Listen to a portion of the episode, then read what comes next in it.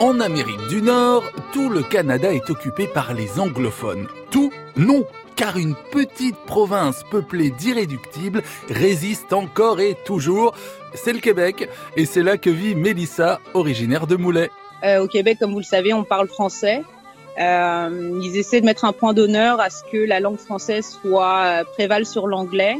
Euh, on, on, appelle ça la loi 101, donc ça veut dire que normalement, euh, quelqu'un qui va ouvrir un, un magasin, son nom de commerce doit être euh, francophone ou alors avoir les deux. Donc, euh, il y a une entreprise euh, française là, qui, euh, qui est à, basée à Montréal qui s'appelle Top Discount Canada qui nous permet d'avoir des produits français. Et euh, je sais qu'ils ont eu dernièrement des petits déboires là-dessus parce que les gens étaient pas contents parce qu'ils s'appelaient Top Discount, parce que ça se fait pas français. Donc, mais en même temps, l'éducation n'est pas vraiment ça par rapport aux Français. Donc, c'est un petit peu c'est un petit peu difficile de se positionner parce qu'ils veulent faire ça bien. Il y a de, des lois de francisation et tout ça, mais l'application dans les écoles auprès de nos enfants, puis euh, ce qui est pour moi très important en tant que française, et puis de savoir bien écrire, la grammaire, l'orthographe, la conjugaison, c'est moins poussé.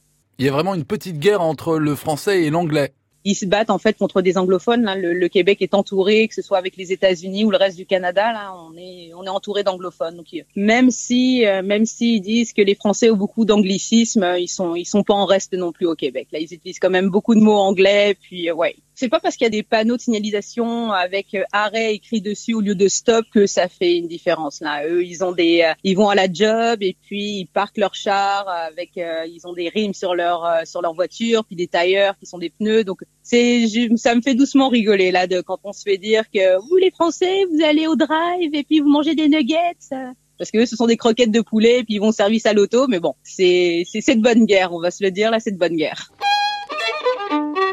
Après huit ans passés sur place, aujourd'hui vous êtes totalement intégré moi, oui, je mets un gros, gros point d'honneur à garder mon français. Je reste française. Euh, mon conjoint, lui, euh, est clairement euh, devenu québécois, à parler comme un québécois avec des tu veux tu, puis des choses comme ça là qui, qui, qui m'arrachent les oreilles. Euh, notre fille, notre fille, elle est arrivée, elle avait même pas deux ans, Cali. Donc elle, quand elle revient de France, elle passe ses étés en France chez ses grands-parents. Et quand elle revient, le premier plat qu'elle veut manger, c'est une poutine. C'est une vraie québécoise. Et au Québec, il y a quatre belles saisons avec des écarts de température impressionnants puisqu'on peut passer de 30 degrés en été à moins 30 en hiver.